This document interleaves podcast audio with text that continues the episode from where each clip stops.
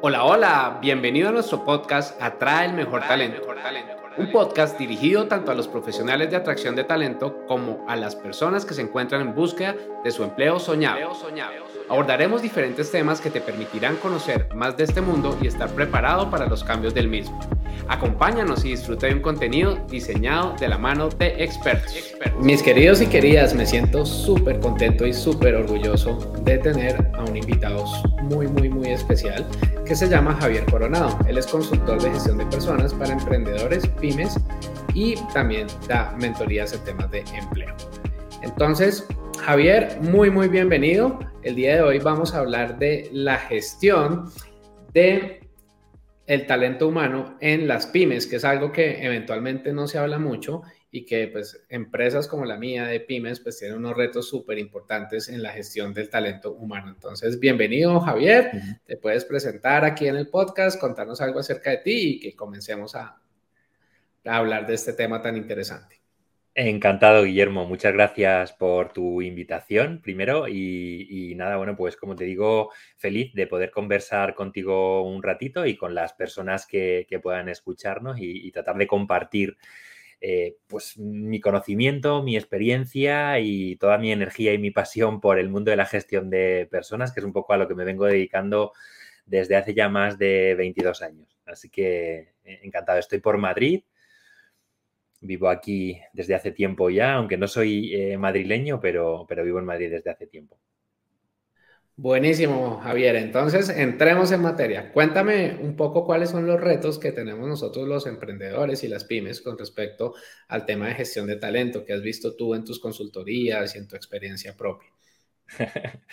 bueno, pues de inicio te diría que son muchos los retos, porque, bueno, está clarísimo que que cuando se está en un momento eh, inicial de crecimiento a un ritmo quizás un poco más, más lento, en, un momento en el que no se tienen ciertos recursos, sobre todo dinero y tiempo, pues hace falta agudizar el ingenio para eh, sacarle todo el provecho eh, a un poco pues las posibilidades que se tienen. ¿no? Yo diría, fíjate, que lo más importante en el proceso de emprendimiento, cuando se empiezan a gestionar equipos de, personas o incluso en pymes que empiezan a, contratar equipos, eh, lo principal inicialmente es mm, saber aceptar reconocer que eh, no se puede competir en igualdad de condiciones con, empresas más grandes, evidentemente, porque, bueno, pues eh, no se tienen los mismos recursos y eso hay que aceptarlo. Es una realidad y es mejor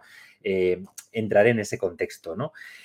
aceptar también que seguramente las personas que se elijan o los equipos que se elijan desde un principio no van a durar para siempre todo es transitorio y, todo es efímero además, y en un momento de cambio como el que vivimos, seguro que vas a tener rotación. Por tanto, acéptalo y trata de eh, gestionarlo mm, sufriendo lo menos posible. Em, desde mi punto de vista, también hay que aceptar que si quieres escalar y quieres crecer y hacer evolucionar tu negocio, va a ser necesario que cuentes con personas. Mm, seguramente nadie va a gestionar determinadas tareas como tú, que eh, pues si has creado tu empresa desde cero eh, y sobre todo tienes un perfil técnico y mucho conocimiento del core de tu negocio, pero indudablemente no vas a estar eh, formado en, en, todo, ¿no? Y luego como última opción diría aceptar que hay un cambio de prioridades que ahora ya no, lo primero no, no tiene por qué ser solamente tu negocio o tu parte técnica, sino eh, aceptar que tienes que dedicarle tiempo y esfuerzo en eh, gestionar y aprender a gestionar, eh, pues eso, personas y, equipos. Genial. Y cuéntame un poco si dentro de eso que tú mencionas de personas y equipos para emprendimientos y startups y pymes, ya estás incluyendo también la gestión de proveedores. Bueno, eh, depende de la situación de cada, de cada empresa. Al final, eh, uno mm, cuando está en un proceso de, generación de equipos, lo primero que tiene que decidir es si lo que quiere es mm, contar con personas que formen parte de tu plantilla como, como empresa y tener una relación laboral o elegir la prestación de servicios elegir eh, un contrato freelance en el que serán otras personas las que te presten X servicios que, tú decidas, en cuyo caso, bueno, serían eh, proveedores de servicios para tu negocio, aparte de, evidentemente, contar con proveedores Em, que puedas em, necesitar ya no solamente para la gestión propiamente dicha de tu, de servicio, sino pues de, materiales o herramientas que puedas eh, necesitar. Eh, si se requiere, evidentemente también en mis, servicios, en mis formaciones, eh, ayudo a, encontrar a los proveedores adecuados o por lo menos a saber cómo, qué criterios utilizar para elegirlos adecuadamente. Buenísimo. Y acá, ¿cuáles serían los pros y los contras de cada una de las opciones de tener tus empleados in-house, ¿sí? que tengan una relación laboral y tener personas freelance, pues que obviamente trabajan para un número de empresas X adicionales a la de uno? Claro, pues mira, mm, Guillermo, yo lo que suelo decir primero es que para entender los pros y los contras, el primer paso es entender las diferencias entre lo que significa una relación laboral y una relación mercantil, no laboral, eh, de prestación de servicios, digamos. Y una vez que has entendido esas diferencias, luego es probar y ver qué te funciona mejor en cada caso, porque ninguna empresa es igual, ningún negocio tiene las mismas necesidades, aunque pueda haber muchas que sean parecidas y que se repitan, pero en cada caso te va a interesar una cosa. Y luego depende de cómo tú como empresario quieras hacer funcionar a tu, a tu empresa. Evidentemente, la relación laboral lo que te va a permitir es, eh, aparte de hacerlo en un, marco del, desempeño, de, lo que te va a permitir es delegar el, trabajo mm, digamos, de una manera subordinada. Es decir, los trabajadores van a poder acatar, entre comillas, tus órdenes y tú le vas a decir qué necesitas para que ellos hagan lo que tú necesitas. Si lo que contratas es una prestación de un servicio, la decisión de cómo y qué se presta, eh, ese, de, qué, servicio se presta y cómo se presta, es normalmente de tu proveedor de servicios y difícilmente vas a poder acotarle al mismo nivel las indicaciones, porque, mm, eh, bueno, sobre todo si tienen los servicios muy paquetizados y es un proveedor poco flexible, pues seguramente no va a, querer hacer las cosas de la manera en la que tú mm, eh, lo necesitas 100%, ¿no? Entonces, em, dependiendo de tus necesidades, pues podrá interesarte más una, cosa o la, o la, otra. Y luego, en el marco de, la relación laboral, pues evidentemente los trabajadores tienen una serie de derechos, como son, por ejemplo, pues que, que tengas que pagarle, eh, aparte de un salario nómina, tienes que generarles vacaciones, tienen una serie de, derechos pues, por convenio colectivo, por, normas eh, locales, eh, nacionales, dependiendo del país, pues tendrán una serie de, derechos que tú como empresario tienes que respetar. Y sin embargo, como freelance, ese tipo de derechos quedan fuera, porque como efectivamente no se está produciendo una, prestación de un trabajo, sino que es un servicio, pues es, los costes de de esos eh, derechos eh, están fuera. Pero claro, a cambio, eh, el trabajador, pues evidentemente va a estar sujeto a un horario, a unas condiciones de trabajo que estás definiendo tú como empresario, tus protocolos propios de, empresa, incluso de vestimenta. llegado el caso o la necesidad, pues tú le puedes decir cómo se tiene que, incluso que vestir, ¿no?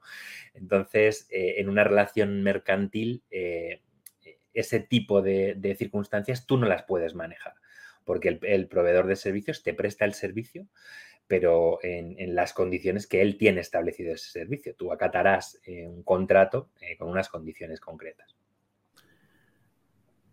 Gracias, Javier. Y vamos a hacerte una última pregunta y es la siguiente. ¿Cómo sientes que sean esos riesgos que se asumen de parte de los emprendedores por incluir dentro de su ejercicio temas de trabajo remoto con personas en diferentes países o personas que nunca se han visto, etcétera, o trabajos híbridos que pues hay un lugar en donde eventualmente las personas van y pues por allí generan una interacción. Entonces, ¿cuáles son esos retos que como pues líderes nosotros cuando estamos gestionando personas pues debemos tener en cuenta? Pues mira, son eh, infinitos. Eh, los mismos que tiene, te diría, eh, seguramente una empresa de tamaño más grande o incluso una multinacional que pudiera tener equipos de más de 20 o 30 o 40 mil empleados. a una menor escala, pero van a ser exactamente los mismos. Evidentemente, si no eres una empresa grande, eres un emprendedor o tienes una, una, pyme, pues vas a tener que hacer el desarrollo de unas soft skills que, no tienes porque, pues, porque tú tienes el conocimiento y la experiencia en el core de tu negocio, pero no sabes de, gestión de personas. Entonces, primero tienes que desarrollar eso. Luego, eh, problemas, como tú muy bien decías, de, gestionar equipos que pueden ser presenciales, pueden ser en remotos. Eh, se te descontrola la productividad porque es difícil encontrar mecanismos para eh, em, adecuarlo desde el primer momento, te hace falta un periodo de, adaptación, manejar que no se te dupliquen eh, tareas, que, no haya falta de, tiempo o que, no haya un desequilibrio entre el tiempo que utiliza en hacer determinadas tareas un colaborador tuyo y los resultados que obtiene. Eso eh, indudablemente es un proceso que vas a tener que ir aprendiendo. Evidentemente, cuanto más formado estés y, digamos, más variables tú metas en la ecuación con control, eh, pues ayudado por expertos, mm, lo vas a poder tener más controlado y probablemente el proceso lo, lo, aprendas mucho más rápido. Pero en cualquier caso va a ser un proceso. Luego, mm, problemas que se encuentran, pues que en muchos casos no tienen un plan B, eh, normalmente cuentan con recursos para una vez y si esa persona les falla, pues normalmente no hay un plan B, no, tienen planes de sucesión porque les faltan esos recursos para eso. Em, no tienen muy bien definidos seguramente los, los, roles y por eso se les producen esas duplicidades de, de tareas, tienen problemas en la productividad y eh, luego también hay suele haber problemas incluso de, gestión en cuanto a las indicaciones, sobre todo si no eres empresario único y tienes socios, ¿no? Pues problemas de dedicación de tiempo a labores societarias o, sobre todo de diferencias en el entendimiento de cómo se tienen que gestionar los, equipos.